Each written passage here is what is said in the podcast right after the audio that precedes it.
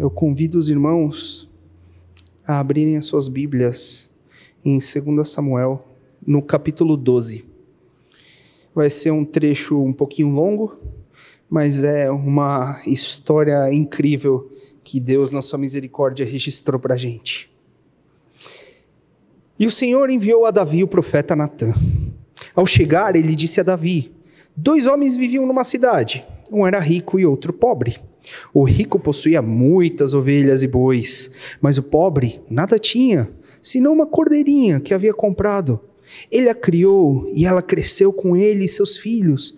Ela comia junto dele, bebia do seu copo e até dormia em seus braços. Ela era como uma filha para ele. Certo dia, um viajante chegou à casa do rico, e este não quis pegar uma de suas próprias ovelhas ou de seus bois para preparar-lhe uma refeição. Em vez disso, preparou para o visitante a cordeira que pertencia ao pobre. Então Davi encheu-se de ira contra o homem e disse a Natã: Juro pelo nome do Senhor que o homem que fez isso merece a morte. Deverá pagar quatro vezes o preço da cordeira, porquanto agiu sem misericórdia. Você é esse homem, disse Natã a Davi. E continuou: Assim diz o Senhor, o Deus de Israel: Eu ungi rei de Israel e o livrei das mãos de Saul. Dei a você a casa e as mulheres do seu senhor. Dei a você a nação de Israel e Judá. E se tudo isso não fosse suficiente, eu teria dado mais ainda, porque você desprezou a palavra do Senhor, fazendo o que lhe reprova. Você matou Urias, o Itita, com a espada dos amonitas e ficou com a mulher dele. Por isso a espada nunca se afastará da sua família, pois você me desprezou e tomou a mulher de Urias o Itita para ser sua mulher. Assim diz o Senhor: de sua própria família trarei desgraça sobre você. Tomarei as suas mulheres diante dos seus próprios olhos e as darei a outro, e ele se deitará com ela em plena luz do dia. Você fez isso às escondidas, mas eu o farei diante de todo Israel, em plena luz do dia. Então Davi disse a Natã: pequei contra o Senhor. E Natan respondeu: O Senhor perdoou seu pecado. Você não morrerá. Entretanto, uma vez que você insultou o Senhor, o menino morrerá. Depois que Natan foi para casa, o Senhor fez adoecer o filho que a mulher de Urias dera a Davi. E Davi implorou a Deus em favor da criança. Ele jejuou e, entrando em casa, passou a noite deitado no chão. Os oficiais do palácio tentaram fazê-lo levantar-se do chão, mas ele não quis e recusou a comer. Sete dias depois, a criança morreu. Os conselheiros de Davi ficaram com medo de dizer-lhe que a criança estava morta e comentaram: Enquanto a criança ainda estava viva, falamos com ele e ele não quis escutar-nos. Como vamos dizer-lhe que a criança morreu? Ele poderá cometer alguma loucura. Davi, percebendo que seus conselheiros cochichavam entre si, compreendeu que a criança estava morta e perguntou: A criança morreu? Sim, morreu, responderam eles. Então Davi levantou-se do chão, lavou-se, perfumou-se e trocou de roupa. Depois entrou no santuário do Senhor e o adorou. E voltando ao palácio, pediu que lhe preparassem uma refeição e comeu. Seus conselheiros lhe perguntaram: Por que ages assim? Enquanto a criança estava viva, Jesus, jejuaste e choraste? Mas agora que a criança está morta, te levantas e comes. Ele respondeu: Enquanto a criança ainda estava viva, jejuei e chorei. Eu pensava, quem sabe, talvez o Senhor tenha misericórdia de mim e deixe a criança viver. Mas agora que ela morreu, por que deveria jejuar? Poderia eu trazê-la de volta à vida? Eu irei até ela, mas ela não voltará para mim. Depois Davi consolou sua mulher Batseba e deitou-se com ela. E ela teve um menino, a quem Davi deu o nome de Salomão. O Senhor o amou e enviou o profeta Natã com uma mensagem a Davi. E Natã deu ao menino o nome de Gedidias. Esta é a palavra de Deus.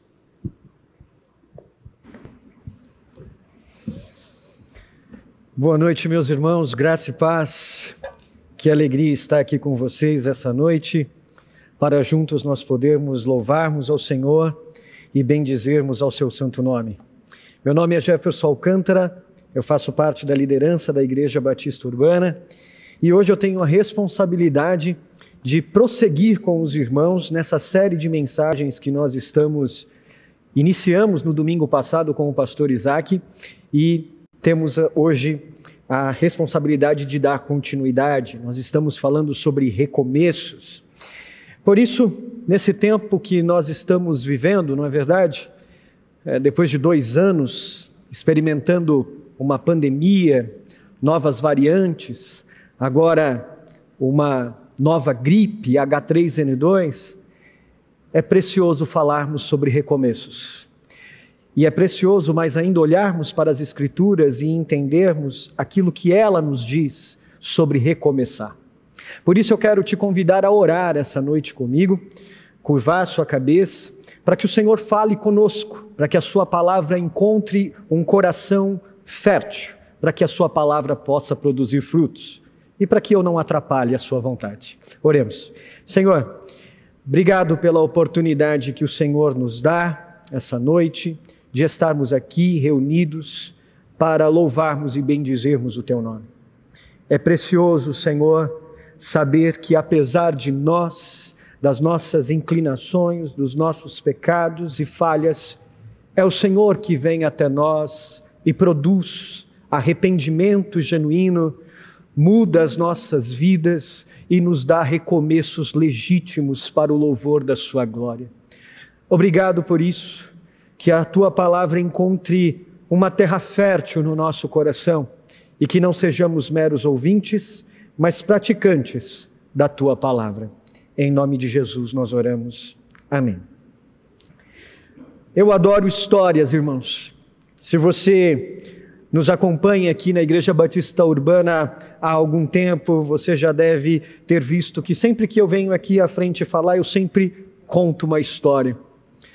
Eu acredito que as histórias têm um poder fascinante de nos uh, revelar profundas verdades, nos motivar, nos incentivar. Consequentemente, eu adoro biografias. E é espetacular quando a gente lê as biografias, uh, como de Steve Jobs e todo o seu sucesso com a Apple, Jeff Bezos e o que ele fez com a Amazon, Nelson Mandela, Barack Obama e o seu sonho de ser presidente da nação americana. É espetacular quando a gente lê biografias, porque a história desses homens geram na gente um incentivo, não é verdade? A gente fala, uau, como esses homens conseguiram chegar lá, que maravilhoso, se eles conseguiram, eu também vou conseguir. É só eu entender esse conceito, essa ideia, e a gente pode. Geralmente as biografias não falam sobre grandes fracassos, falam sobre desafios que esses homens enfrentam e como eles superam esses desafios. Mas o que é mais maravilhoso é que quando a gente olha para a Bíblia Sagrada, é como ela descreve a biografia dos personagens bíblicos. Ao contrário das biografias do nosso tempo, a Bíblia Sagrada demonstra a biografia de homens com a sua total capacidade de cometer as maiores atrocidades possíveis. Aquelas mais indigestas, aquelas que a gente não imagina que alguém seria capaz de cometer. E são esses homens, aqueles que a gente, quando ouve falar, quando a gente ouve a pregação, o estuda ah, sobre eles, a gente fala: Uau! Um deles é Davi, esse homem que nós lemos. Quando o autor bíblico aqui no livro de 2 Samuel vai contar um pouco sobre a sua biografia, o autor faz questão, como o pastor Davi leu aqui, de descrever a tragédia mais profunda, a capacidade de um homem chamado o segundo coração de Deus de agir segundo as suas mais inclinações mais perversas e cometer as piores atrocidades. Deixa eu te explicar um pouco o que está acontecendo aqui. Esse texto que nós lemos no capítulo 12 conta a história de confrontação do profeta Davi em relação ao pecado de Davi. Mas para a gente entender o que está acontecendo, a gente precisa voltar um pouquinho. E se a gente volta um pouquinho, a gente vai verificar que você sabe essa história, Davi foi consagrado rei pelo profeta Samuel, Deus escolhe ele para substituir o rei Saul. No segundo livro de Samuel, já estamos num momento em que Davi depois de passar por perseguições de Saul, recebe a notícia de que o rei Saul havia morrido.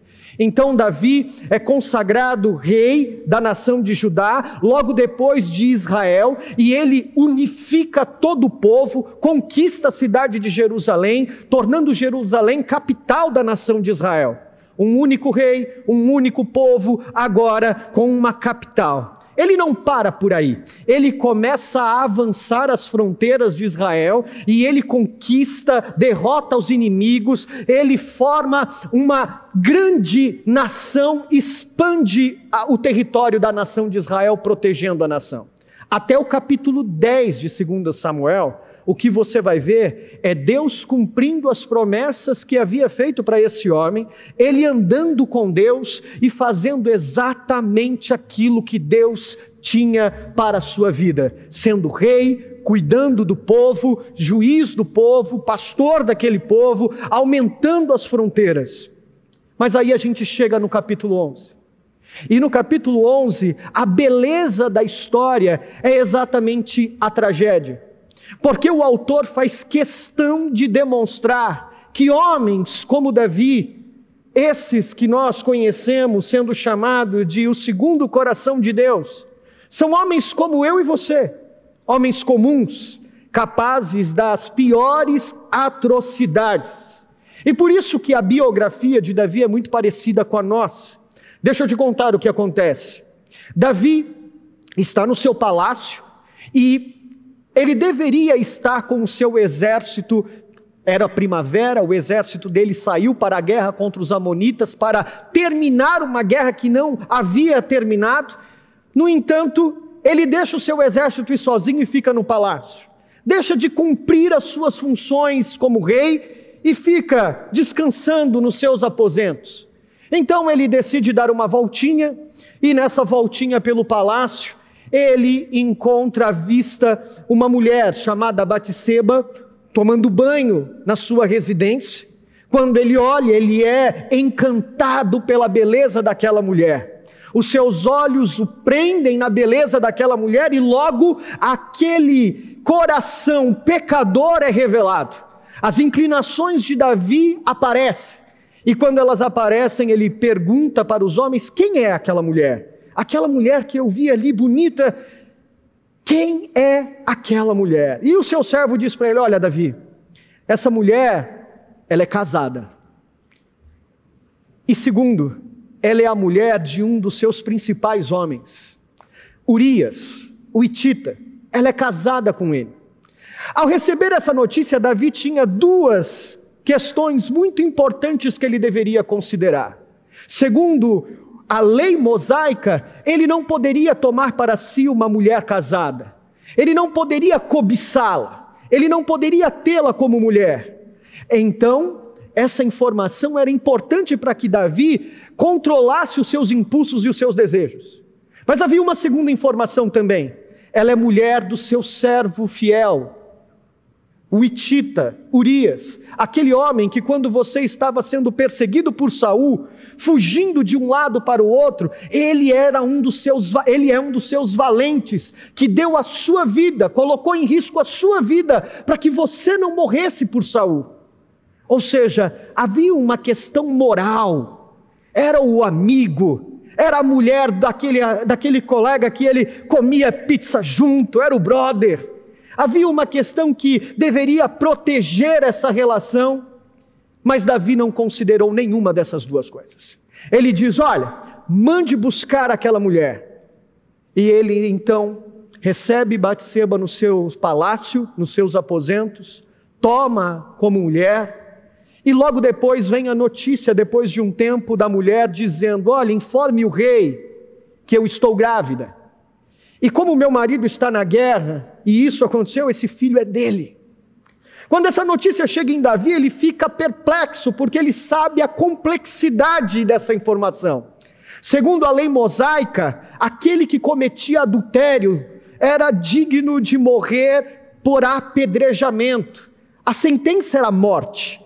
Então Davi sabia o que estava sobre ele, o peso da lei, o peso que o condenava pelo seu pecado. Então ele decide resolver o seu problema. E de que forma? Ele manda buscar Urias na guerra e ele diz o seguinte: Olha, traga Urias e quando ele chegar aqui, eu vou pedir para que ele volte para a casa dele, e lá ele vai se deitar com Batseba, pronto, eu coloco o filho na conta dele, está tudo certo. Só que quando Urias vem, ele se recusa a ir para casa. O Itita, aquele que não fazia parte do povo da aliança, um homem que não nasceu no meio do povo, mas foi acolhido pelo povo de Israel, leva mais a sério o pacto da aliança do que o próprio rei. Ele considera que o povo estava na guerra, a arca do Senhor estava na guerra, e ele, portanto, não era digno de voltar para a sua casa. Então, Davi, diante disso, resolve tentar uma outra coisa. Ele fala: Eu vou dar uma festinha vou colocar um monte de bebidas para Urias beber, ele vai ficar bêbado e então, pronto, aí ele vai perder o controle, vai para casa, eu coloco o filho na conta dele. Só que mesmo Urias tendo ficado bêbado, ele ainda assim é mais íntegro do que o próprio rei Davi, porque ele continua mantendo-se firme no seu propósito de não voltar para casa. Então não há outra alternativa. Davi escolhe uma terceira opção, e essa opção era a morte daquele homem. Ele escreve uma carta e ele manda para Joabe, o seu general de guerra, para que colocasse Urias na frente da guerra, no lugar mais perigoso para que ele morresse. E ele faz isso entregando essa carta de sentença de morte para o próprio Urias levar. E quando ele chega na guerra, é isso que acontece. Joabe coloca ele num lugar estratégico da guerra, ingênuo, infantil, algo que um, um, um, general de guerra como Joabe jamais faria, próximo das muralhas dos seus inimigos, um alvo fácil. Mas mesmo assim é o que ele faz. Alguns homens morrem, entre eles Urias. Só que aí ele pede para que avisassem a Davi. Fala: olha, diga que alguns homens morreram dessa forma. Pode ser que ele fique bravo. Pode ser que ele fique nervoso. Como a gente cometeu um erro tão ingênuo e infantil? Mas quando ele ficar nervoso, você diga para ele o seguinte: Mas Urias também morreu. Ele vai entender. Sabe por quê? Porque a ideia de Joabe é que para Davi os fins justificam os meios, desde que isso guarde a nossa reputação íntegra, intacta. E é isso que acontece. Quando o mensageiro chega, ele conta a notícia e Joabe, que Joabe havia dado, e ele fala: Olha, rei, mas Urias também morreu. Sabe qual é a reação de Davi? O que são alguns homens na guerra, não é mesmo? Faz parte da guerra morrer.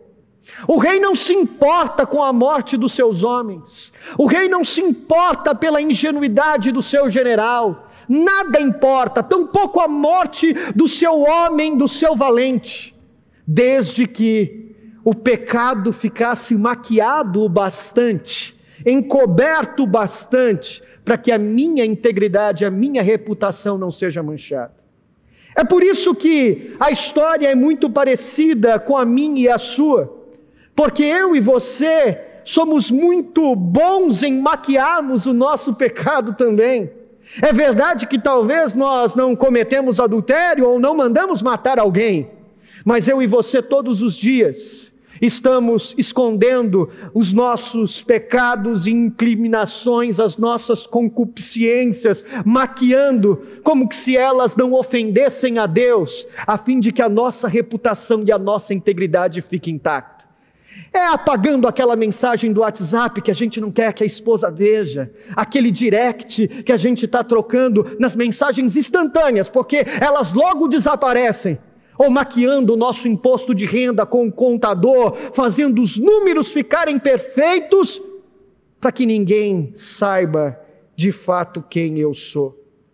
No entanto, apesar disso, o cristianismo não é a notícia de um de uma mensagem, o evangelho não é a notícia de uma mensagem que consente com as nossas inclinações e o nosso a nossa tendência de maquiar o pecado. Ao contrário, O cristianismo nos convida a um arrependimento genuíno, porque nós exatamente não somos bons o bastante para produzirmos a nossa própria salvação. Nós somos incapazes de conseguir sozinhos.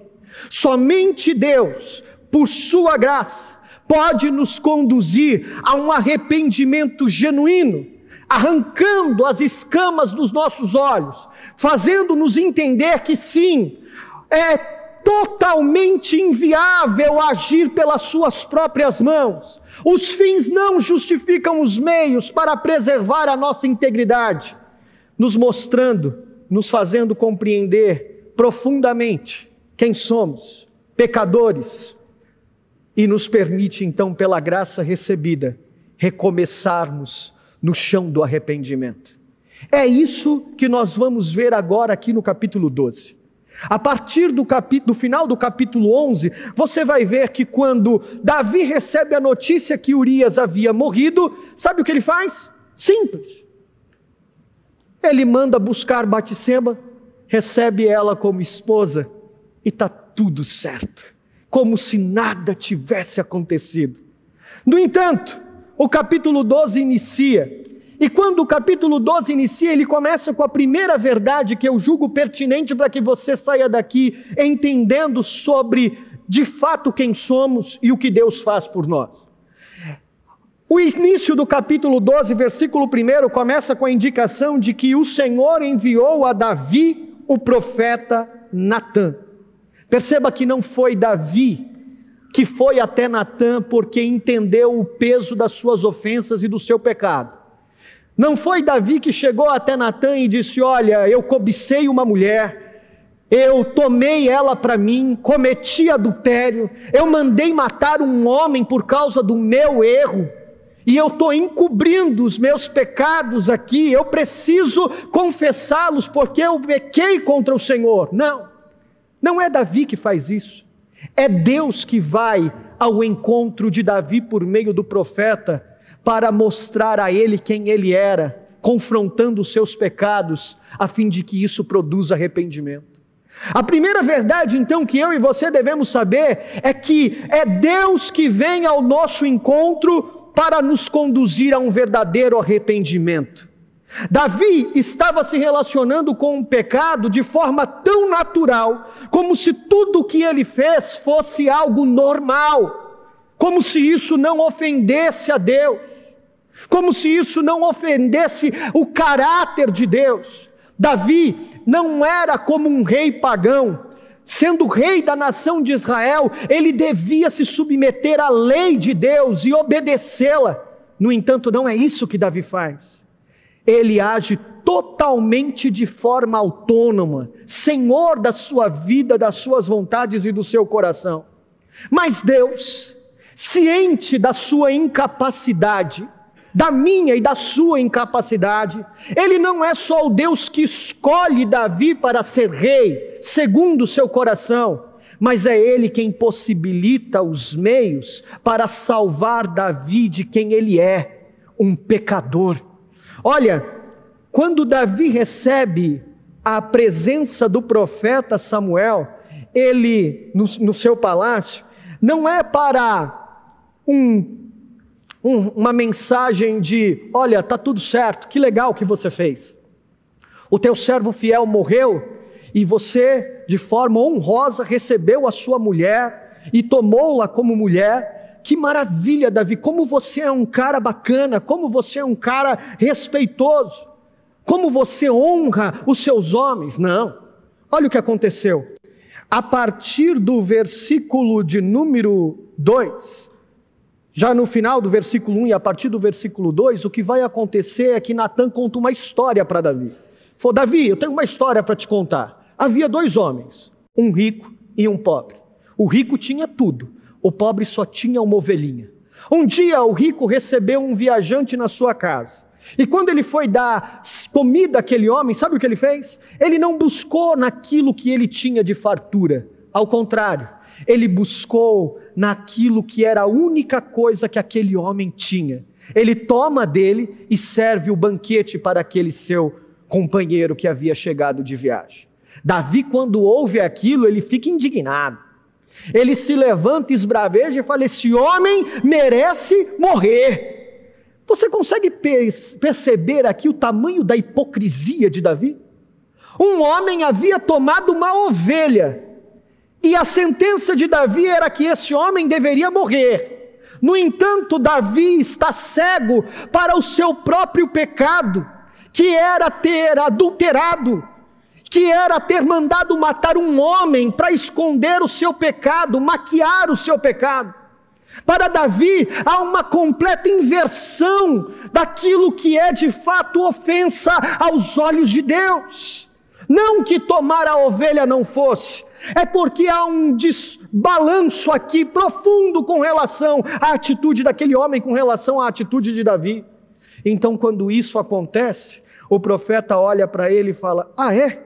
Esse homem deveria morrer? Sim, esse homem é você, Davi.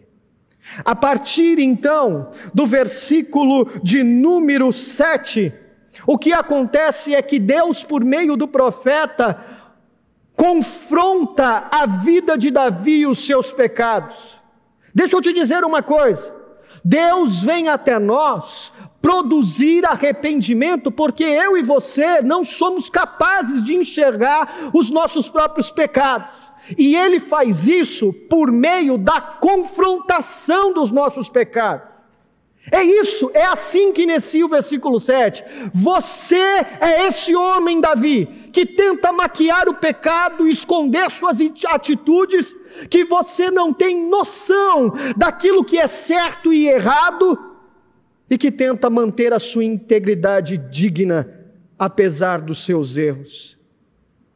A teologia do nosso tempo prega o oposto disso, não é verdade? A gente vive na época da hipergraça, agarrados numa teologia mentirosa que diz que a gente pode viver como a gente quiser, se chegar como quiser, um passaporte para vivermos de qualquer forma, nos relacionando com o pecado de forma natural, como se o nosso pecado não ofendesse a Deus, porque afinal, Deus é um Deus de amor e misericórdia e de graça. A gente se veste como crente, a gente tem cheiro de crente, a gente fala como crente, trejeito de crente, a gente faz post nas redes sociais e coloca os versículos bíblicos, a gente arrota santidade, mas nos bastidores, na vida privada, quando os olhos das pessoas não estão sobre nós, a gente continua vivendo uma vida nominal, que tem cheiro, mas que não tem vida.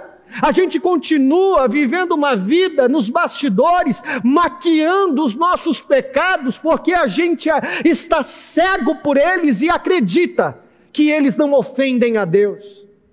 A gente tem rótulo, mas não tem conteúdo.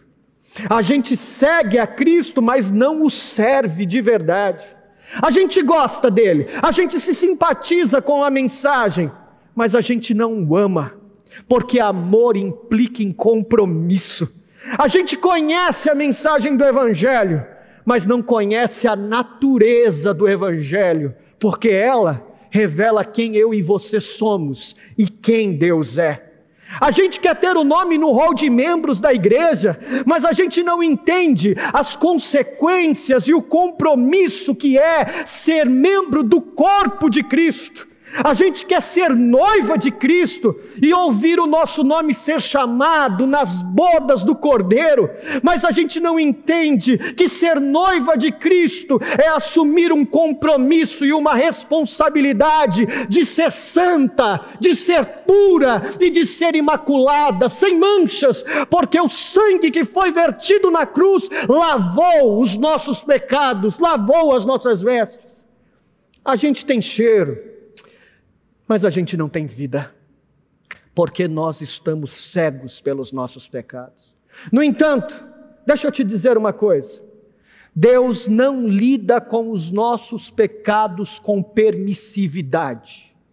Se você que está me ouvindo aqui ou aí na internet, e tem ouvido essa notícia mentirosa de que a gente pode viver de qualquer jeito, agarrado a uma hipergraça, esqueça essa mentira Isso não é o Evangelho de Jesus Cristo. A notícia da cruz é a notícia de que eu e você não somos bons e é Deus que vem até nós e revela quem somos, pecadores, salvos pela graça de um Deus misericordioso e justo. Eu e você não somos bons. Eu lembro de uma história. Se você já leu Nárnia, você vai se lembrar, ou se você assistiu o filme, você vai se lembrar. Em Nárnia, C.S. Lewis conta a história de um menino chamado Eustáquio. Esse menino é um menino amargo, briga com todo mundo, arrogante, difícil. E ele encontra um tesouro.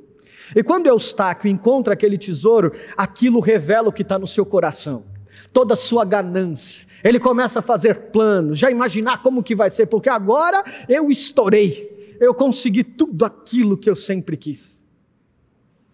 Ele pega um bracelete de ouro e coloca no seu braço. E quando ele faz isso, o autor diz que ele se transforma num dragão. O dragão é a figura externa daquilo que estava no coração de Eustáquio. É a forma visível daquilo que estava dentro dele. E ele, percebendo o peso de ser aquele dragão, ele tenta se livrar da pele do dragão, ele não quer ser aquilo. Então ele começa a tentar arrancar a sua pele, aquelas escamas, mas cada vez que ele finca as suas unhas e tenta arrancar a sua pele, ele não consegue. Ele tira a primeira camada, mas nasce outra. A pele do dragão, segundo Lewis, era como uma pele de cobra que ia saindo uma e entrando outra nova, tirando uma e ele ia trazendo outra nova, até que ele se cansa. E Aslan, o leão, o rei de Nárnia, está assistindo tudo e vendo ele no seu esforço vão de tentar mudar quem ele é. Assim como Davi tentou pelos seus méritos, assim como Davi tentou pelas suas forças, e como eu e você todos os dias estamos tentando, apagando as mensagens, mudando de assunto, mudando a tela, a aba do computador quando alguém chega eu e você continuamos tentando arrancar a pele do dragão de quem somos. Então Aslan vira para ele e diz assim: Você quer uma ajuda? Eu posso ajudar você, Eustáquio. Eu posso arrancar essa pele que você não consegue sozinho. Então ele se deita e Aslan chega até ele e começa a desferir-lhe patadas e com as suas unhas ele vai arrancando a pele do dragão. E dói, Eustáquio chora, ele sente o peso da dor que está sobre ele, ele sente o peso do pecado, ele percebe que não é capaz de se livrar e ele precisa ser confrontado pelas garras de Aslan. E quando Aslan termina, ele volta a ser aquele menino que ele era. Deixa eu te dizer uma coisa. Somente Aslan poderia salvar Eustáquio. Somente Deus poderia tirar as escamas dos olhos do pecado que estavam em Davi, mostrando para ele que ele tinha tudo, mas ele abriu mão de tudo por conta do seu pecado. Somente Deus pode vir ao meu e ao seu encontro e revelar quem você é e quem eu sou e produzir em nós verdadeiro arrependimento para a gente abandonar uma vida de maquiagens do pecado. E é isso que acontece a partir do versículo de número 13. No versículo de número 13, a gente encontra a segunda verdade. O verdadeiro arrependimento nos conduz a mudanças que honram a Deus. O verdadeiro arrependimento nos conduz a mudanças que agora vão honrar a Deus. Assim como no começo da nossa vida cristã, é Deus que vem ao nosso encontro para os recomeços, é Ele que vem até nós também. É Ele que abre os nossos olhos. A partir de agora, do capítulo, no versículo 13 até o 23, nós vamos ver duas grandes mudanças nas atitudes de Davi que revelam que o arrependimento de fato fez sentido para a sua vida e ele começa a produzir frutos. O primeiro tem a ver com o seu relacionamento com Deus. Veja, no capítulo 11, esse homem não quer reconhecer o seu pecado, ele quer simplesmente esquecer, maquiando o seu pecado. Mas olha como começa o versículo 13. Então Davi disse a Natã: Pequei contra o Senhor, pequei contra Deus. O homem que não queria reconhecer suas culpas, o homem que não queria reconhecer os seus pecados, que queria escondê-los debaixo do tapete, agora é o homem que confessa os seus pecados a Natã. E sabe o que isso significa? Significa que Davi sabia o custo que isso lhe traria. Lembra que eu disse para você que, pela lei mosaica, aquele que cometia adultério e aquele que cometia homicídio, ele deveria morrer. Quando Davi está confessando o seu pecado, ele sabe que poderia morrer segundo a lei mosaica. Ele sabe o risco que está vivendo. Ele sabe o que está sobre ele. Ele sabe que a sua dignidade de rei poderia ser maculada. Mas agora nada mais importa para ele, porque ele sabia que ele estava diante daquele Deus que deu tudo aquilo que ele nunca teve. Aquele menino que foi escolhido no campo, que se tornou rei, o único rei de Israel, que teria uma descendência, uma dinastia. Esse homem está nu diante de Deus, despido dos seus pecados. E ele diz: Natan, eu entendi. Eu pequei contra o Senhor. Quando nós entendemos o verdadeiro arrependimento, que é Deus quem produz em nós, não tem como se chegar diante de Deus e Ele não produzir mudanças significativas na nossa vida, no nosso comportamento, nas nossas relações. Não tem como continuar sendo o mesmo, é isso que eu estou tentando dizer. Porque se você continua sendo o mesmo, ou é porque você não entendeu o Evangelho de Jesus Cristo, ou porque você ainda deseja ser um crente nominal que não entendeu o que significa nascer de novo. Não adianta vir aqui domingo, não adianta levantar a mão, não adianta a gente pregar, cantar, não é sobre essas coisas. Deus não está interessado nos seus sacrifícios. Deus está interessado num coração curvado diante dele. É isso que Deus espera de nós. Ele não espera grandes movimentos da nossa parte, ele espera uma atitude que muda a vida, é espelhar a imagem daquele que morreu na cruz por nós, Cristo Jesus. É isso que ele espera de nós. Esse homem, portanto, muda o seu relacionamento com Deus. Aquele que agia de forma autônoma, agora ele confessa os seus pecados. Mais do que isso, nos versículos 16, 20 ao 23, você vai ver um homem curvado diante de Deus. Davi recebe uma notícia de juízo de Natã. Ele fala: Olha, Davi, os seus pecados estão perdoados, você não vai morrer. Uau! Parece que isso tira um peso das costas. Então agora eu posso voltar a viver a minha vida do jeito que eu queria? Não. Sabe o que Davi faz? Davi recebe a notícia de que a criança que Batseba esperava morreria. Então, ele, quando sabe dessa notícia e a criança fica doente, ele vai orar. Ele dobra-se de joelhos diante de Deus. Aliás, ele deita no chão. Os homens por sete dias tentam levantá-lo, ele diz: Não me levantem. Eu não quero comer, eu estou diante do meu Senhor, eu tenho muita coisa para falar com Ele. O salmo que a Suzana falou aqui, 51, você deve ler. É a história, o salmo é a poesia que Davi escreveu quando estava nesse momento de dor, de lamento, confessando os seus pecados, e ele chega ao ponto de dizer: Deus, eu era um homem que estava longe de ti, mas agora não retira de mim o teu espírito, porque não tem como mais viver sem ti. Quando o arrependimento genuíno chega até nós, ele muda a forma como nós nos relacionamos com Deus.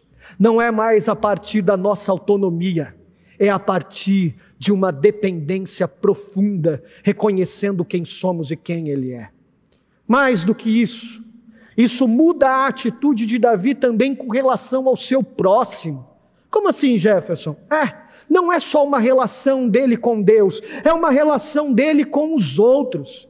Você se lembra que eu disse que Davi não se importou com Urias e com a morte dos outros soldados? Davi não estava ligando. Aliás, ele disse assim: ó, o que, que são alguns homens na guerra? A espada é assim mesmo. Uns homens vão morrer na guerra mesmo. Chega a notícia de que Urias morreu, Batseba lamenta, ele não faz questão de chorar, ele a toma como mulher, como se aquilo resolvesse o seu problema. Agora não. Esse homem que agora se encontrou com Deus, que produziu arrependimento genuíno para a regeneração dele, ele se importa. Olha o que o autor vai dizer a partir do versículo de número 16. E Davi implorou a Deus em favor da criança. Esse homem agora, que não se importava com um dos seus homens fiéis, valentes, que gastou a sua vida por ele, agora é um homem que se importa com uma criança que não pode lhe oferecer nada, que nem tem nome ainda.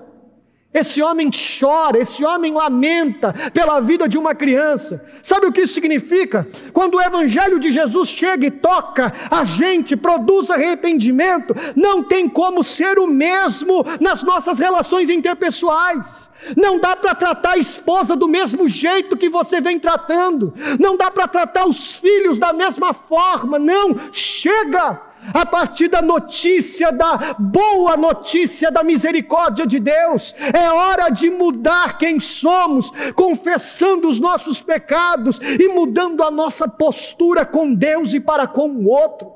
Está na hora de ser gentil com a família. Está na hora de parar de, de chegar atrasado no trabalho e fraudar o seu chefe. Está na hora de fazer as coisas erradas pararem. Chega! Está na hora de você ser gentil no trânsito, de você ser educado com as pessoas, de ser misericordioso com quem precisa, de estender a mão para o necessitado. É isso. Não tem como chegar aos pés da cruz e continuar sendo o mesmo. Essa é a verdade. Chegar aos pés da cruz, produzido de arrependimento genuíno que só Ele nos dá, produz em nós, sem dúvida alguma, mudanças que honram a Deus. Por fim, o terceiro e último ponto está nos versículos 24 e 25. Então, somente Deus pode produzir em nós arrependimento genuíno, nos mostrando quem somos, pecadores, porque nós estamos cegos. Segundo, quando isso acontece, não tem como continuar o mesmo.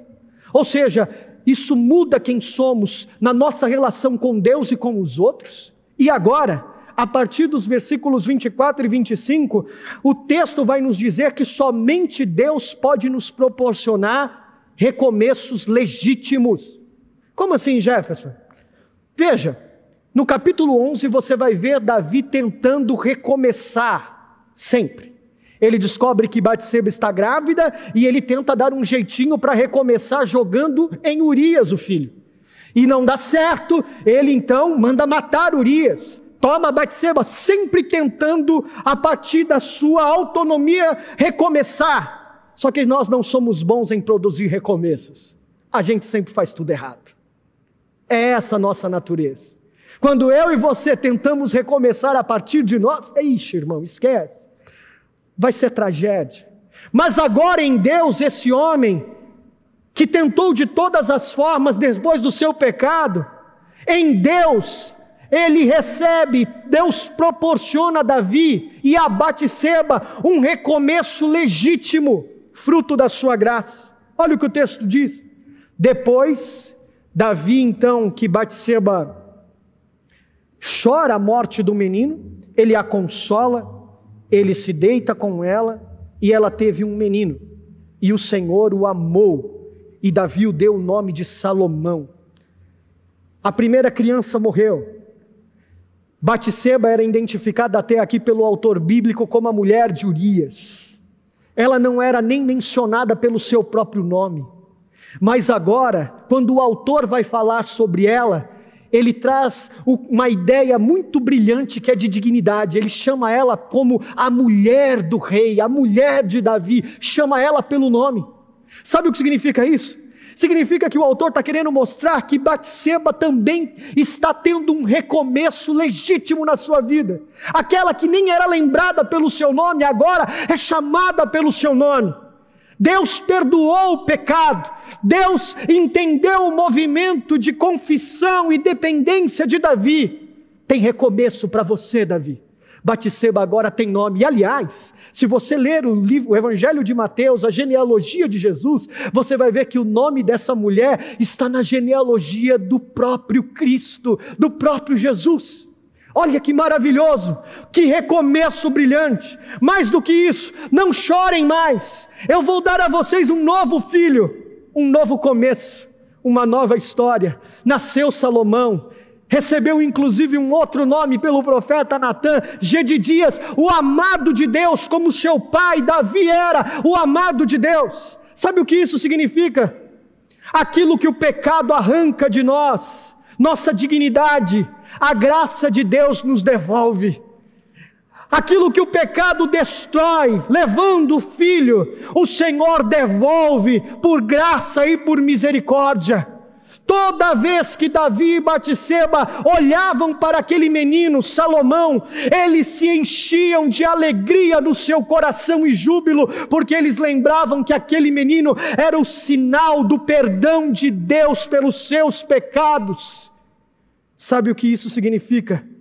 Que Davi experimentou o perdão no lugar da condenação, restauração da comunhão no lugar do peso, da dor, da culpa não é sobre ressentimentos, não é sobre culpas, é sobre arrependimento genuíno. Em vez da morte, ele desfrutou vida. Em vez de um fim, ele desfrutou de um recomeço. Davi era um rei injusto, que envia para a morte o seu servo mais leal, para salvar a sua própria integridade, a sua própria vida. Mas deixa eu te dizer uma coisa: Jesus Cristo, o nosso Davi maior, é um rei justo, ao contrário de Davi, que não manda os seus servos para a morte, embora eu e você merecêssemos, mas ele entrega a sua própria vida para que servos infiéis como eu e você possam viver pela sua graça e pela sua misericórdia. É porque Ele fez isso que eu e você podemos recomeçar. Porque o Davi maior morreu a nossa morte, abriu a estrada do perdão e da graça, da regeneração, da justificação. Eu e você podemos desfrutar da vida que Ele oferece, uma nova vida. Cristo veio até nós e na cruz nos garantiu o perdão dos nossos pecados no lugar da condenação que merecíamos, restauração da sua vida no lugar daquilo que o pecado destruiu, vida ao invés da morte. O Evangelho é essa boa notícia da intervenção divina porque você não é capaz de produzir arrependimentos genuínos. Só Deus pode arrancar as escamas de você, abrir os seus olhos e te fazer entender que sem Deus você não é nada, que sem Deus você não pode chegar a lugar algum. Por isso, não feche a porta do seu quarto e bata no peito não saia dessa noite daqui acreditando que você é autossuficiente, tentando arrancar do seu coração de pedra sentimentos rasos, falíveis, que não vão te levar a uma mudança genuína de vida. Não olhe debaixo do gelo para achar fogo. Não espere achar no seu coração natural o que somente Deus pode fazer. É hora de hoje, hoje, você olhar para aquele que vive, para que você também possa viver. Você pode recomeçar hoje, meu irmão. não por meio das emoções rasas, mas a partir de um encontro pessoal com Cristo, com aquele que pode produzir o verdadeiro arrependimento, abrindo seus olhos, talvez pelo cantar do galo, como o pastor Isaac pregou domingo passado, talvez pela confrontação dos seus pecados, como foi com Davi e o profeta Natan. Talvez isso que você está sentindo agora no seu coração é Deus arrancando as escamas dos seus olhos, produzindo arrependimento em você, para que você mude a sua vida definitivamente. Não perca a oportunidade. Arrepende. Arrependa-se do seu pecado e decida viver um recomeço com Deus hoje. Ele te chama. Se você quer recomeçar no chão do arrependimento, genuíno, que só Ele pode fazer, eu quero te convidar a curvar a sua cabeça e orar comigo essa noite. Deus bendito, Tu és santo. Eu estou cansado de tentar me salvar das minhas imundícias. Eu tento, tento, tento, mas minhas tentativas são frustradas. Eu continuo cometendo os mesmos erros, os mesmos deslizes, as mesmas falhas. Talvez os meus irmãos também são como eu, estão cegos pelos seus pecados acreditando que a sua autossuficiência pode livrá-los de quem eles são. Vem, Deus, ao nosso encontro essa noite. Produz um genuíno arrependimento nos nossos corações. Grita dentro de nós, ó Deus. Somos surdos pelo pecado brilha sol da justiça no nosso coração. Estamos cegos pelos nossos pecados. Faz-nos ver, faz-nos te ouvir, a fim de que isso produza mudança verdadeira nas nossas atitudes. Chega de sermos cristãos nominais, que tem rótulo, mas não tem conteúdo, que tem cheiro, mas não tem vida não tem como chegar até os pés da cruz e não ser mudado por ela. Faz isso hoje e nos permite desfrutar com alegria de recomeços genuínos, legítimos, que somente o Senhor pode fazer no nosso casamento, com os nossos filhos, na forma como lidamos com as pessoas, no nosso trabalho Faz isso, Deus, em nome do teu filho Jesus. Amém.